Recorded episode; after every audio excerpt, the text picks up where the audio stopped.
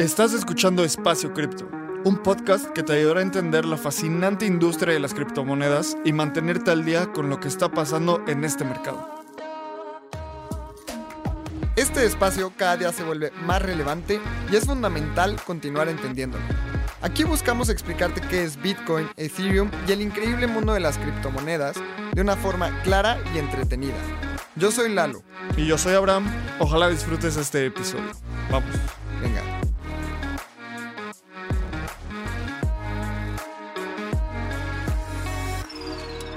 Hola, bienvenidos a este nuevo episodio de Espacio Cripto. Y hoy tenemos un episodio muy especial. Durante años, Lalo y yo hemos sido esa persona en la cena de Navidad que solo quiere hablar de cripto. Y durante nuestros primeros años, bueno, voy a hablar por mí, durante mis primeros años solo hablaba de cripto y luego puse la regla de solo hablo de cripto si me preguntan porque ya era demasiado. Y mucha gente nos hace preguntas y tenemos que tener las herramientas para contestarlas.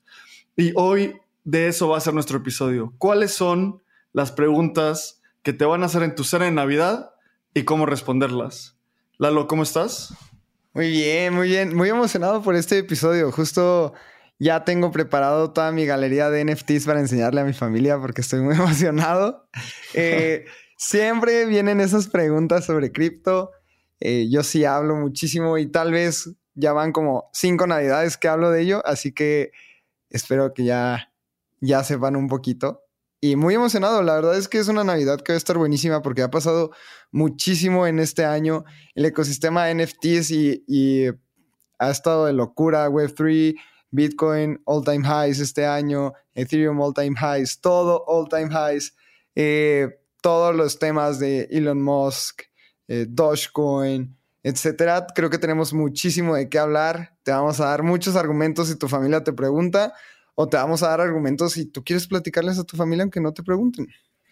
Exacto. Y también más adelante vamos a hacer el episodio recapitulando el año 2021. Entonces, se vienen varios episodios de fin de año muy buenos en Espacio Cripto. Pero antes de empezar en este episodio, ¿qué nos vas a contar, Lalo? Ya está nuestro curso de Creana en vivo. Y estamos bien contentos porque el curso le ha ido muy bien, muy bien. En pocas semanas hemos tenido más de 600 estudiantes, eh, hemos tenido muy buen feedback. Estamos muy contentos con el, con, el, con el curso y la verdad es que nunca habíamos tenido esta experiencia de, de grabar algo así. Aprendimos muchísimo, fue medio incómodo al principio estar enfrente de la cámara, después te acostumbras, pero lo hicimos con mucho cariño para todos ustedes. Espero que aprendan mucho de cripto y se vienen más cosas. ¿Tú cómo lo viviste? Justo, se vienen varios cursos más. Ya estamos empezando a pensar en un par de cursos más. No vamos a anticipar mucho, pero hay cosas muy interesantes, DeFi, NFTs, Web 3.0, hasta en una de esas algunas cosas de cómo cripto va a ser tan disruptivo en industrias tradicionales. ¿Quién sabe? Se vienen varios cursos. Primero que todo, ve a ver el que ya tenemos en Creana. ¿De qué hablamos, Lalo? Hablamos sobre los fundamentales, cómo identificar y hacer un análisis fundamental adecuado, cómo identificar y hacer un, un, análisis técnico adecuado. Y además vas a hacer un proyecto final donde puedes poner en práctica todo esto. Yo lo que más disfruté es que, pues hablamos de comprar y vender cripto, ¿no? Pero al final de cuentas tú y yo sabemos que no es por eso por lo que estamos aquí. Estamos aquí por los ideales de la industria, la filosofía, el profundo impacto que podemos lograr. Y creo que las primeras lecciones del curso hablan de eso. Creo que hicimos un gran trabajo. Me gustó mucho el resultado final, así que váyanlo a ver y díganos qué tal. Estuvo buenísimo. Miren, Dura menos de dos horas. Sé que hay muchos temas que nos faltaron cubrir, pero este es un curso en el que te vas a dar muchísima luz de las cosas, cómo funciona el ecosistema cripto, cómo empezar a hacer tus primeros análisis técnicos fundamentales. Y cualquier cosa, cualquier duda, saben que estamos bien activos en Telegram, así que únanse a nuestra comunidad. Hay un montón de criptonautas que también saben muchísimo de cripto, así que estamos todos nosotros ahí para para contestarte cualquier duda que tengas. Cualquier comentario también es súper positivo y créanos que van a aprender muchísimo con este primer curso que les tenemos para ustedes con Creana. Buenísimo. Pues la primera pregunta que tenemos fue de Eugenio y Daniel Servín de Twitter. y es ¿qué es Bitcoin y por qué tiene valor? Como lo describió Satoshi, Bitcoin es un peer-to-peer cash system, pero lo que ha pasado en el paso del tiempo es que esto se ha convertido más como en un oro digital. Claro que puedes hacer transacciones con Bitcoin, pero para lo que ha probado Bitcoin ser demasiado bueno es para apreciarse en valor. ¿Y esto por qué pasa? Porque tenemos un supply, tenemos una oferta limitada a 21 millones de Bitcoin. Y esto fue así por código. Y como Abraham dice en cada episodio, el código es ley, es lo que está ahí, no se puede alterar.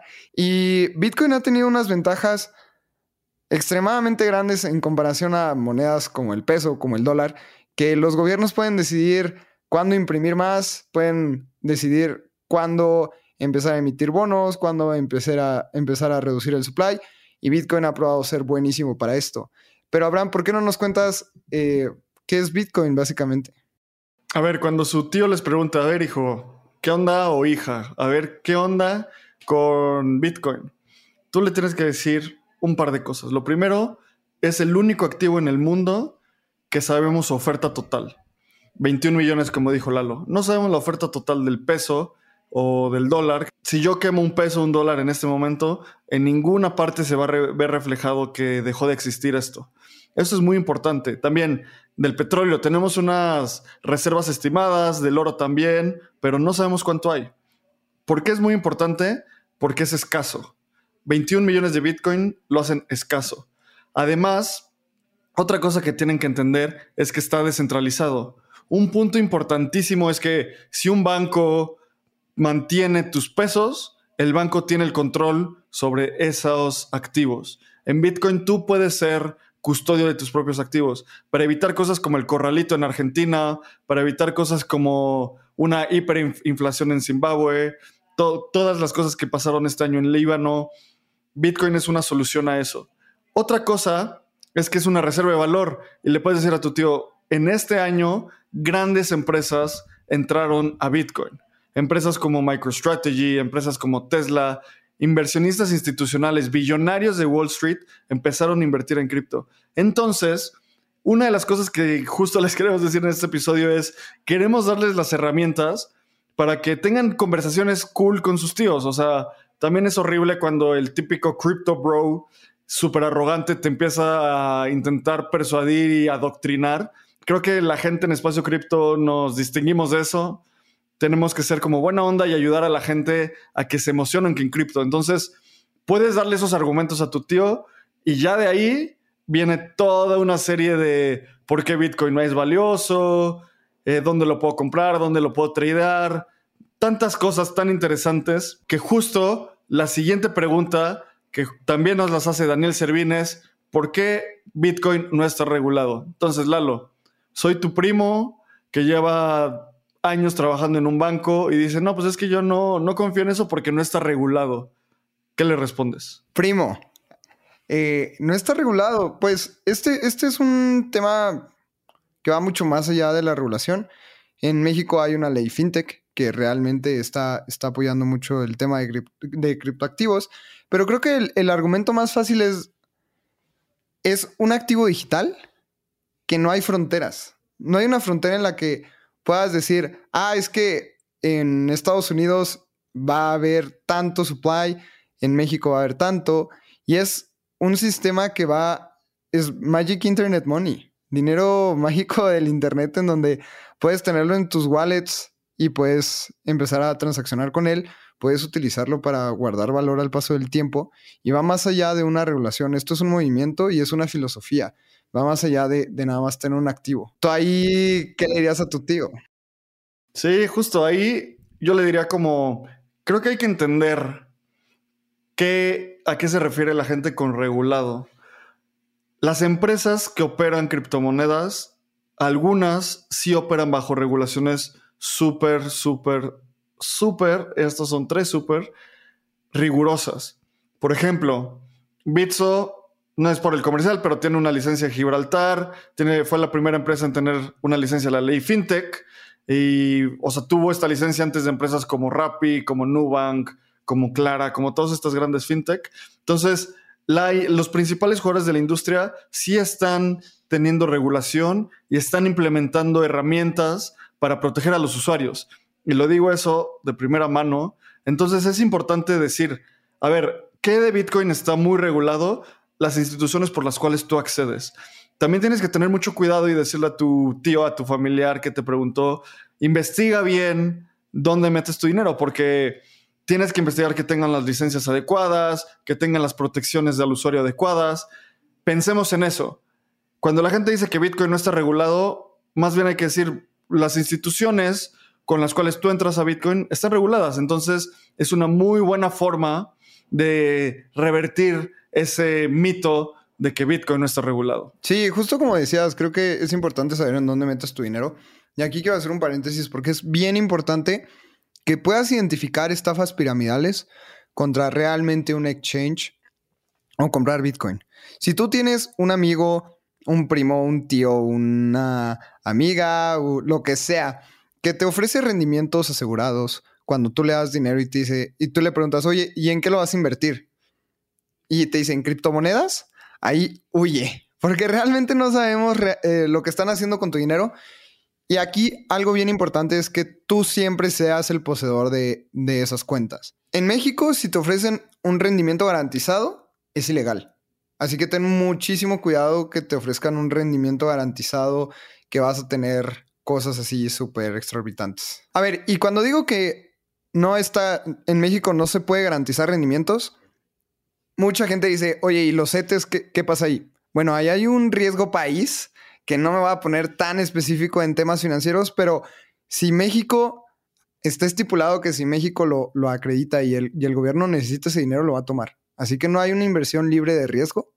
Obviamente que eso pase es muy complicado, pero no hay nada que te pueda garantizar un rendimiento. Igual, si tu amigo te dice, no, es que eh, estoy constituido en Dubái o estoy constituido en Chipre y, estos lugares como paraísos fiscales, en donde la empresa está súper interesante y hay un trading desk y ahí hay traders tradeando todo el día y están dando miles de rendimientos. Realmente ten muchísimo cuidado. Mejor aprende a hacerlo tú y esto te va a venir a largo plazo muchísimo mejores rendimientos a quedárselo a alguien porque no existe el dinero fácil. 100%, como tú decías, tú eres el dueño de tu cuenta, tú eres el dueño de tus carteras, o si quieres, tú eres el dueño de tu, de la cuenta de tu exchange, el dueño de tu cuenta de DeFi, de lo que sea, pero tú manéjalo. Entonces eso le tienes que decir a tu familiar que te pregunta. Y ahora, una pregunta que vino de Mike, de nuestra comunidad de Telegram, y es, a ver, ¿no es más seguro tener tu dinero en el banco que en cripto? Venga. La respuesta es no, pero Lalo, eh, esto me gusta muchísimo porque ¿qué pasa con el dinero? El dinero es, inflacionario y este año en México estamos teniendo una inflación del 8%, dicha por el gobierno, pero realmente hay otros datos que es alrededor del 12%. Tenemos a nuestros amigos en Argentina que han tenido una inflación impresionante que prácticamente es del 5% al mes. Venezuela 80% anual, una locura. eso es impresionante. ¿Cómo puedes decir que es más seguro tenerlo en pesos argentinos que en Bitcoin? donde Bitcoin se ha apreciado de 0 a 60 mil en 12 años. Creo que ahí es un argumento muy sencillo.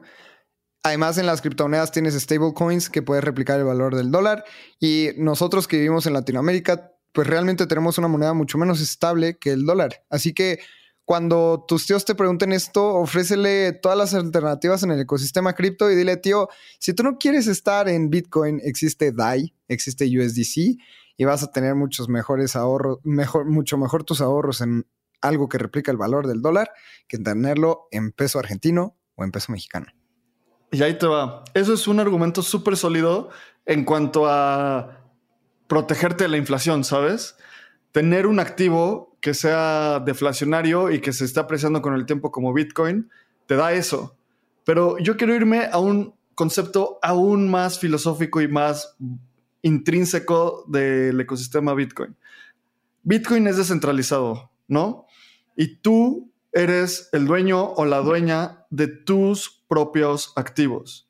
Cuando tú tienes el dinero en el banco, tú no eres el dueño de tu dinero. El que es el dueño de tu dinero es el banco y te da acceso a utilizar ese dinero.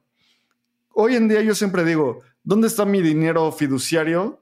O sea, mis pesos mexicanos que nadie quiere. Pues en una cuenta de banco, en una app, que ¿qué es eso? Es una base de datos gestionada en algún servidor que dice, eh, Abraham, con este número de usuario, tiene tantos pesos y that's it, no hay más. ¿Qué pasa si el banco de repente dice como, uy, se me cayó el sistema? O, oye, ¿qué crees? Eh, pues Abraham, resulta que hay otra persona que se llama Abraham en el mundo que lo estamos investigando y te bloqueamos la cuenta. O todo ese tipo de cosas que en algunos países pueden sonar completamente distópicos, pero pasan en el mundo real. En Argentina pasó esto. En Argentina pasó esto con el corralito. Imagínate que tenías mil dólares y que tú estabas ahorrando tus mil dolaritos en, el banco en, Argentina y esos mil dólares, imagínate que costaban 20 mil pesos argentinos. Entonces tú sabías que estabas ahorrando en dólares y ahí tenías tus mil dólares. Te vas a dormir, te despiertas y en lugar de tener tus mil dólares, tienes 15 mil pesos argentinos. Y dices, ¿qué pasó? O sea, ¿por qué cambiaron mis dólares por pesos argentinos y a un tipo de cambio tan chafa? vas al banco y el banco te dice como, oye, estamos cerrados, no te podemos atender, a ver, habla con quien puedas. Y de repente, después de eso, ya solo te dejan comprar 200 dólares al mes. Si tienes más dinero, no lo puedes comprar. Eso se llama un control de capital, eso está pasando hoy en Argentina y simplemente si tú quieres ser el dueño de tu propio dinero y que nadie esté en medio custodiándolo, sé adquiere Bitcoin, adquiere Ether, adquiere cualquiera de las criptomonedas que te interesen, adquiere USDC, adquiere lo que quieras. Eso no es un consejo de inversión, pero adquiérelos y custodia tus propias llaves. Es la única forma de ser el dueño de tu propio dinero. Justo, y ahí tu tío, después de ese gran argumento, te va a preguntar, ¿por dónde empiezo? Y es una pregunta bien válida, porque ya después del convencimiento de, es que no puedo tocar el Bitcoin y no puedo tenerlo en mis manos y a mí me gusta leer y, tener el dinero en mi cartera. Creo que eso ya es un argumento muy arcaico, pero bueno, hay gente que lo tiene. Te dice, ¿por dónde empiezo? Crea una cuenta en un exchange de tu preferencia, regulado y bien establecido, y abre una cartera. ¿Qué es una cartera o una wallet? Es un lugar en donde realmente se depositan esos bitcoins ya no nos vamos a poner tan, tan, tan técnicos, pero una cartera en donde tú tengas tus llaves privadas. Si tú tienes tus llaves privadas, ahí sí realmente eres el dueño de tu dinero. Y estas llaves privadas es el acceso a esa bóveda. Piensa como si tuvieras una eh, caja fuerte y tus llaves privadas es el acceso a esa caja fuerte. Así que, ¿qué consejos te podemos dar para que guardes bien tus llaves privadas? Una, anótala en papel. Nunca la tengas en una computadora. Nunca le tomes screenshot. No le tomes una foto. No la copies y la pegues en un Word. Porque justo eso es lo que los hackers buscan. Eh, hubo un caso en 2018 de Ian Balina, que era un influencer impresionante en 2017 y después se fue cayendo, que él tenía sus, sus llaves privadas en Evernote y dice que le robaron como 40 millones de dólares. Y pasa. No sé si le pasó a Ian Balina, no me interesa mucho, pero sé que ha pasado y esos hacks son muy comunes. Así que anótalos en papel o compra una hardware wallet. ¿Cuáles, ¿Cuáles te gustan, Abraham? Pues mira, yo uso mucho Ledger, aquí la tengo. Y creo que uno de los principales problemas es que eh, ya no te preguntó tu tío, te preguntó tu tía y le vas a decir todo esto y te va a decir, hijo, uff, qué flojera. O sea, eh, eh, suena súper difícil ¿Cómo le hago? Creo que cada día estamos en un proceso más de simplificar la adopción de cripto. Entonces, un primer paso es nada más que la gente tenga acceso a este mundo y que lo vea y que vaya entendiendo un poco, un poco más todos los días para ver cómo se está evolucionando esta industria. Luego, otra pregunta que nos hizo Mike justo es, a ver, ¿qué pasa si hackean mis cuentas y que en este caso ya cada vez vamos entrando más y, en tu seno familiar ya eh, monopolizaste la conversación como seguro te ha pasado en, varios, en varias veces? Y te preguntan, ¿qué pasa si hackean mis cuentas? ¿Qué responde por mi dinero? Y ahí lo primero es, si tú custodias tus llaves, tú eres la persona responsable de mantenerlas seguras. Eso es súper, súper, súper importante. A la gente le da miedo eso, pero pues es lo mismo, o más bien es mucho más seguro que tener el efectivo debajo del colchón.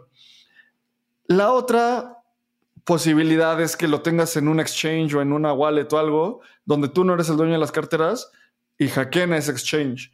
La mayoría de los exchanges responden por estos hacks. Es importante, depende de la dimensión, pero es importante. Hay algunos exchanges que tienen seguros para en caso de que los hackeen. Hace poquito, Celsius, hace dos semanas, Celsius perdió una cantidad grande de dinero porque hubo un hack en un protocolo de DeFi que se llama Badger DAO y Celsius dijo, no hay problema, yo lo voy a subsidiar. Se dice que perdieron alrededor de, no me acuerdo si 200 o 20 millones de dólares. Entonces, pues es mucha lana. La principal respuesta a esto es, si tú quieres mantener tu dinero seguro 100%, tú custódialo, compra un hardware wallet y ya. ¿Cómo ves, Lalo? Sí, la verdad es que en este tema sí nos tenemos que obsesionar un poquito sobre la custodia. Ya habíamos hablado de, las hardware wallets. Eh, paper wallets. A mí me gusta muchísimo el paper wallet, en donde realmente tengo la mayoría de mis fondos eh, fríos. También tengo una hardware wallet que me agrada, me gustan mucho. Pero hay, como decía, como decía Abraham, es mucho más seguro tenerlo así que debajo del colchón. Nada más custodia muy bien esas, esas llaves. Prácticamente es inhackeable. A menos de que algo muy extraño pase, pero guarda muy bien esas llaves y vas a estar muy bien. Sí, por ejemplo, a mí me encanta esta analogía que tus llaves son como tu contraseña y puedes tener todo un sistema súper seguro con hardware wallets o lo que sea. Y imagínate que esa es la bóveda más segura del mundo. O sea, es inhackeable, es inabrible, o sea, es impenetrable esa bóveda. Pero tú al inicio de la bóveda dejas un post-it con la combinación. Pues no sirve de nada, ¿sabes? O sea, como dice un querido amigo, el punto de falla más grande es, el, es con que una persona se equivoque. Entonces, esa persona, eh, lo bueno es que eres tú y puedes cuidar tu propio dinero y ver qué pasa, ¿no? Luego, sigamos con una pregunta de nuestro querido amigo Ricardo. Ricardo, que lo acabamos de tener en el episodio pasado de Espacio Cripto, eh, que trabaja en Avalabs, proyectazo que nos encanta. Y él dice que su familia le pregunta, a ver, me gusta sentir los dólares. Cripto no puede ser tocado, ¿o sí? ¿Cómo toco mi cripto? Es que papelito habla. ¿Qué opinas, Eduardo Ríos? Se me hace un argumento muy malo. Ahorita ya, ya estamos en el ecosistema tecnológico completamente. ¿Cuándo?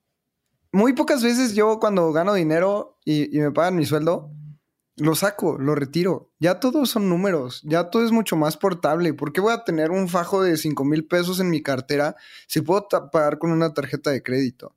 Tal vez esas personas tengan una creencia muy, ya, ya muy antigua, más bien ellos están todavía un pasito más atrás, que creo que tienen que entender las ventajas del Internet. Eh, cripto es completamente programable que puede viajar en, cuestión de segundos de un lugar a otro y va a ser muy difícil que puedas convencer al tío de que tenga, que tenga su fajo efectivo en, su pantalón. Más bien, empiézale enseñándole los beneficios de tener un, dinero digital y ya después te das un pasito más allá y le explicas el increíble ecosistema de, de Ethereum, pero e, eso es lo que yo te puedo recomendar. Explícale el Internet. Y ahí creo que una de las cosas que decíamos es como cuando la gente habla con datos, hay conversaciones que nos mueven a todos. Si alguien no escucha los datos, pues no hay forma de entablar un diálogo. Entonces, otra de las herramientas que tú le puedes decir a esta persona que te preguntó esa pregunta en, la cena de Navidad es decirle, hoy en día, más del 90% del dinero ya es digital. Ese es un dato a nivel mundial. Menos del 10% del dinero en el mundo es dinero físico. Como dinero digital, no estoy hablando de cripto, estoy hablando de el dinero que está en tu app bancaria y que tú te metes y dices, tengo ahí 5 mil pesos, como decía Lalo. Ya la mayoría del dinero es así. El dinero físico, o sea, el dinero, el cash, el efectivo, generalmente se utiliza en en México todavía es muy importante y en Latinoamérica es muy importante por el nivel de bancarización, pero cada vez esta brecha se, cierra todos los días más. Entonces, cuando tú debes invertir, o más bien cuando inviertes en un activo, no debes de, fijarte en si lo puedo tocar o no en realidad. Debes de fijarte en cómo se aprecia y qué tan finito es, cómo está su oferta. Por ejemplo, si tú te compras un terreno, sí, lo puedes tocar y ahí está, pero ese terreno tiene un potencial muy alto, más que el terreno, por lo que puedes construir ahí. Y eso no lo puedes tocar. Y eso tiene un valor y lo tienes que, comunicar así. Entonces, primero le dices a, tu tío como, oye, a ver, pues más del 90% del dinero hoy en el mundo ya es digital y papelito habla, pues ni tanto. O sea, hay veces, hay países donde el papelito existe, pero no habla. El caso de Venezuela, donde pues puedes tener miles o literalmente millones de billetes y no te sirven para comprar nada. Entonces, esta pregunta, la siguiente, se me hizo buenísima. Es de CryptoReu MD de nuestra comunidad de Telegram, que justo pronto CryptoReu nos va a ayudar a sacar una guía sobre órdenes de venta, órdenes de compra, en eh, estos escritos que armamos sobre la comunidad, hemos armado sobre NFTs, hemos armado sobre diferentes temas y esta persona nos pregunta, ¿por qué no inviertes en una casa y así vives de tus rentas?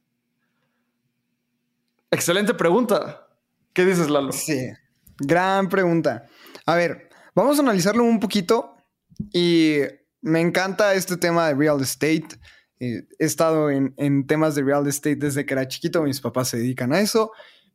A ver, vamos a analizarlo rapidísimo. Eh, tenemos una casa alrededor de 2 millones, pongamos este ejemplo. Se puede rentar entre 7 mil y 9 mil pesos. Eso significa que estás teniendo un rendimiento mensual del 35, del 0.35%. Si lo multiplicamos por 12 meses, vamos a tener un rendimiento anual de 4.2. Subámoslo un poquito y hay veces que puede ser entre, normalmente el rendimiento anual en rentas es de 4 a 6. Y después viene un tema que es importante sumarlo a este rendimiento, que es la plusvalía que tiene en el paso del tiempo. Entonces, es alrededor de el, entre el 6 y en un buen año el 10%. Entonces estás teniendo un rendimiento aproximado de un entre un 12 y un 15%, donde está muy bien. Creo que si inviertes en real estate es una manera de hacer activos y, tener activos y tener rendimientos. Eh, es, un, es, un gran paso, pero en el ecosistema cripto puedes tener mejores rendimientos. Por ejemplo, eh, puedes ir y, proveer liquidez en un protocolo DeFi y vas a tener mejores rendimientos que el 15% en pesos. Porque cuando tú lo estás haciendo en México, estás recibiendo pesos. Si lo estás haciendo en Argentina, estás recibiendo pesos argentinos. Eh, la gente que nos escucha también acá en Colombia, pesos colombianos. Pero si tú estás haciendo esto en el ecosistema cripto, estás teniendo rendimientos sobre cripto, que normalmente se aprecia mucho más que el 4% anual que te pueden dar las rentas de tu casa. A ver, es, es buena inversión.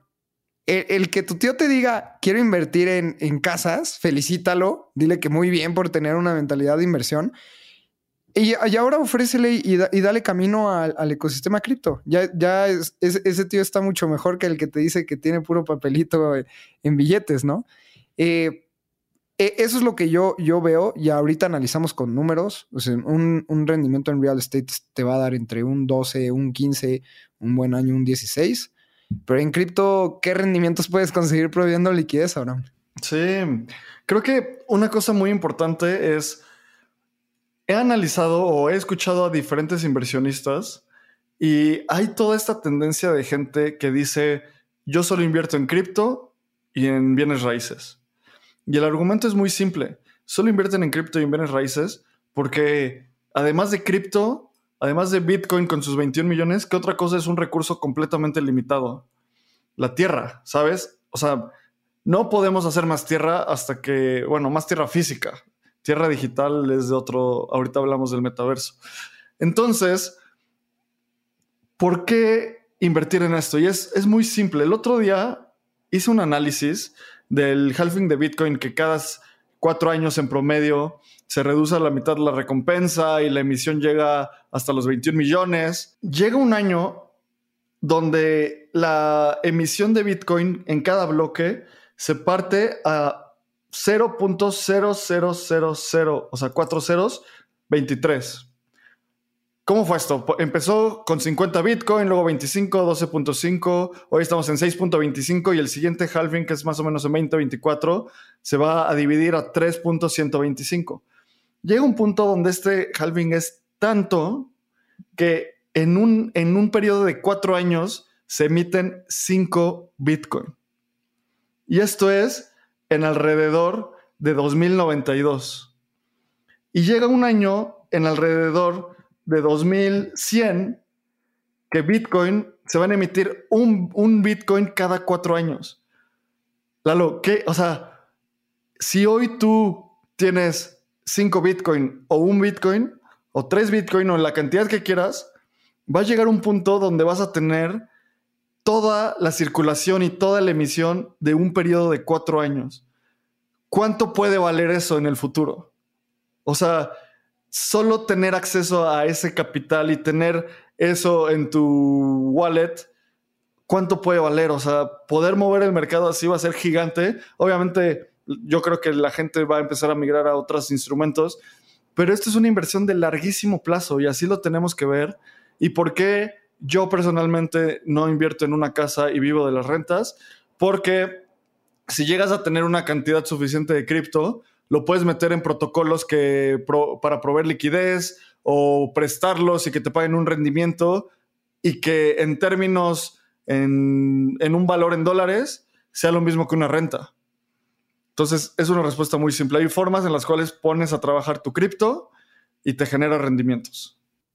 Sí, y creo que también algo que hay que hablar con, tu tía, con tu abuelita, etcétera, es el, el horizonte de inversión. A ver, han habido dips y han habido bear markets muy fuertes en el ecosistema cripto, que en el paso del tiempo hemos visto que Bitcoin termina sobrepasándolos y tenemos nuevos all-time highs, pero hay ciclos de mercado. Los ciclos de mercado siempre van a existir.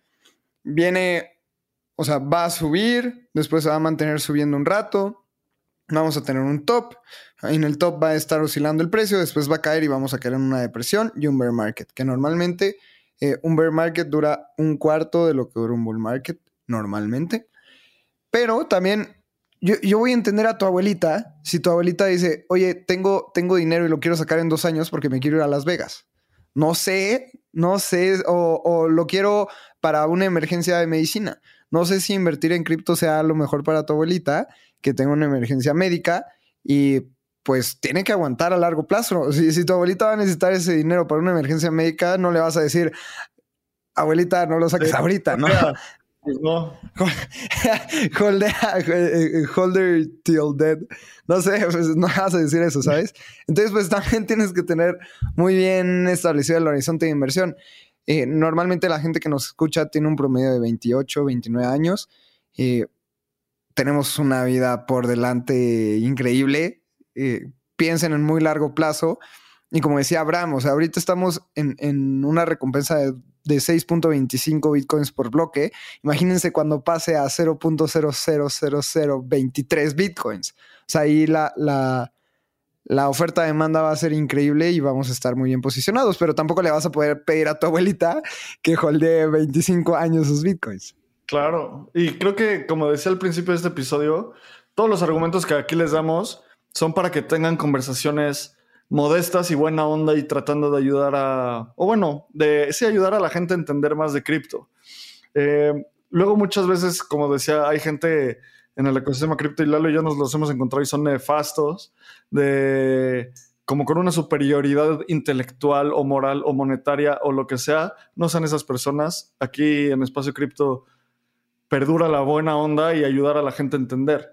Y eso nos lleva a la siguiente pregunta que dice Manuel de Telegram. ¿Cómo vas a sacar todo ese dinero a la vez? O sea, imagínate que tienes pon tu punto .5 Bitcoin, ¿no? Que es un, buen. Y ahorita punto .5 Bitcoin, en, al momento de grabarlo, están en, son alrededor de 24 mil dólares. O sea, en pesos mexicanos son 500 mil pesos más o menos. La gente dice, ¿cómo lo vas a vender? Y la respuesta es muy simple. hay liquidez en, en todos los mercados de cripto, una liquidez altísima. ¿Cómo podemos saber qué es esto liquidez? Y le podemos decir a, la gente a tu alrededor, la liquidez es la facilidad para vender un activo a un precio establecido. O sea, que su precio no cambie cuando lo vendes. Entonces, nada más les puedes dar este, este dato. Bitcoin, en, promedio, en las últimas 24 horas, te puedes meter a sitios como CoinGecko o CoinMarketCap, que ayer crasheó y a todos nos hacía pensar que éramos trillonarios, pero en realidad seguimos siendo igual de modestos. Bitcoin en las últimas 24 horas, ahorita que lo estoy viendo, tuvo un volumen de intercambio de 34 mil millones de dólares. O sea, hubo 34 mil millones de dólares de compra y venta de Bitcoin. Si tú tienes 1, 2, 3, 15 Bitcoin, vas a poder tener la liquidez contra la moneda fiduciaria que quieras en cualquier momento. Lo puedes tener en exchanges centralizados, lo puedes tener en exchanges descentralizados. Entonces, la respuesta ahí es, pues hay muchísima gente interesada en comprar y vender esto y hay muchísimo volumen y hay mucha liquidez. Entonces, no va a ser un tema cuando tú quieras vender. Exacto, sí, y además, a lo que decía Abraham, a ver, si quieres sacar 500 mil pesos de Bitcoin o ya sean 50, etcétera, nada más hay un tip, acércate a tu contador no te lo vayas a depositar así 500 mil pesos a tu cuenta bancaria. Eh, háblalo. O sea, si, lo vas a querer en pesos, háblalo con un contador eh, de, tu mayor confianza. Créanme, no sé si, si Abraham lo ha hecho, yo hace poquito saqué, saqué un poquito de, de Bitcoin. Y una vez que lo hablas con un contador, ellos te, te pueden facilitar mucho ese, ese saque, ¿no? No, voy a, hablar más porque realmente no sé del tema. Acércate a un contador y él te, él te va a poder ayudar. Y bueno, la última pregunta, y eso es algo, la pregunta de bonus de Espacio Cripto a todos nuestros amigos, es, ¿ya deslumbraste con tu conocimiento cripto a toda tu cena de Navidad? Todos están diciendo como, wow, este chavo sí es inteligente, no sé qué, bla, bla, bla. Y te preguntan, oye, ¿y qué viene para 2022. Lalo, cuatro temas anticipando cosas que vamos a decir en los siguientes episodios. ¿Qué viene? Me, encanta. Metaverso.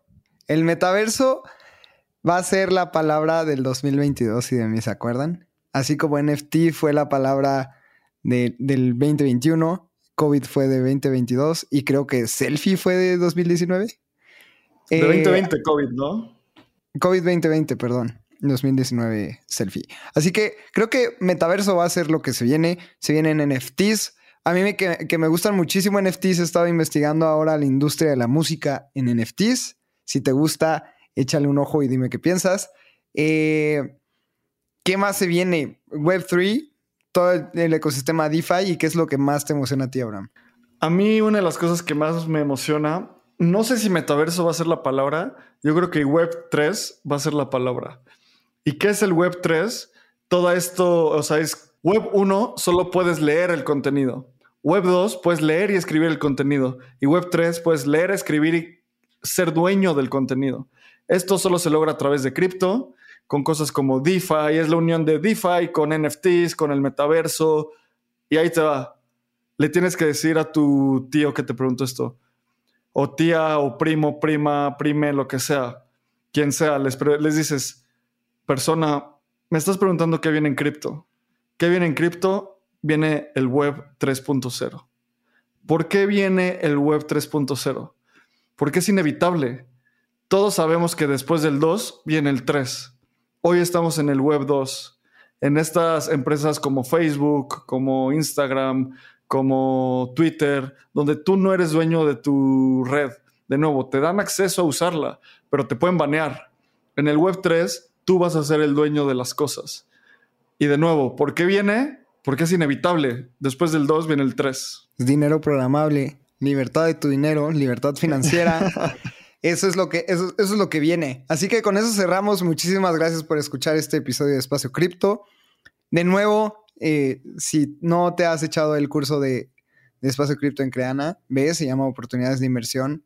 Eh, fundamentales y análisis técnico y trading. Eh, y síguenos en todas nuestras redes sociales. Yo estoy como arroba Lalo Crypto. Abraham está como Abraham CR. Tenemos el podcast Espacio Cripto Pod.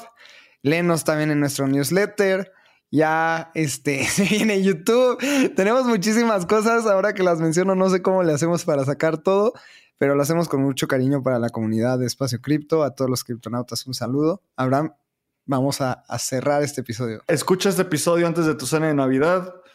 Cualquier cosa que necesites, literalmente las respondemos en el Telegram.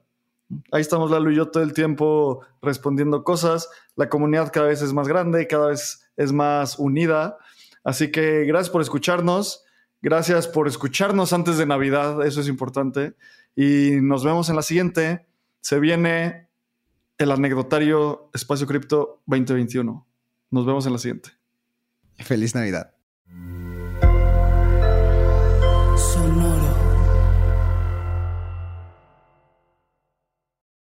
Guion de Mundo Futuro lo escribió una inteligencia artificial. Imagina un mundo donde la tecnología se convierte en una extensión natural de nuestras vidas. Donde cada experiencia se eleva a niveles inimaginables de simplicidad. Un mundo donde los límites se desdibujan y las ideas se hacen realidad con un solo toque. El mundo cambiará más en los próximos 10 años que en los últimos 100. Yo soy Jorge Alor. Yo Mario Valle. Y yo Jaime Limón. No te pierdas Mundo Futuro, el principio del fin. Disponible en cualquier plataforma de podcast. Mundo Futuro. Mundo Futuro.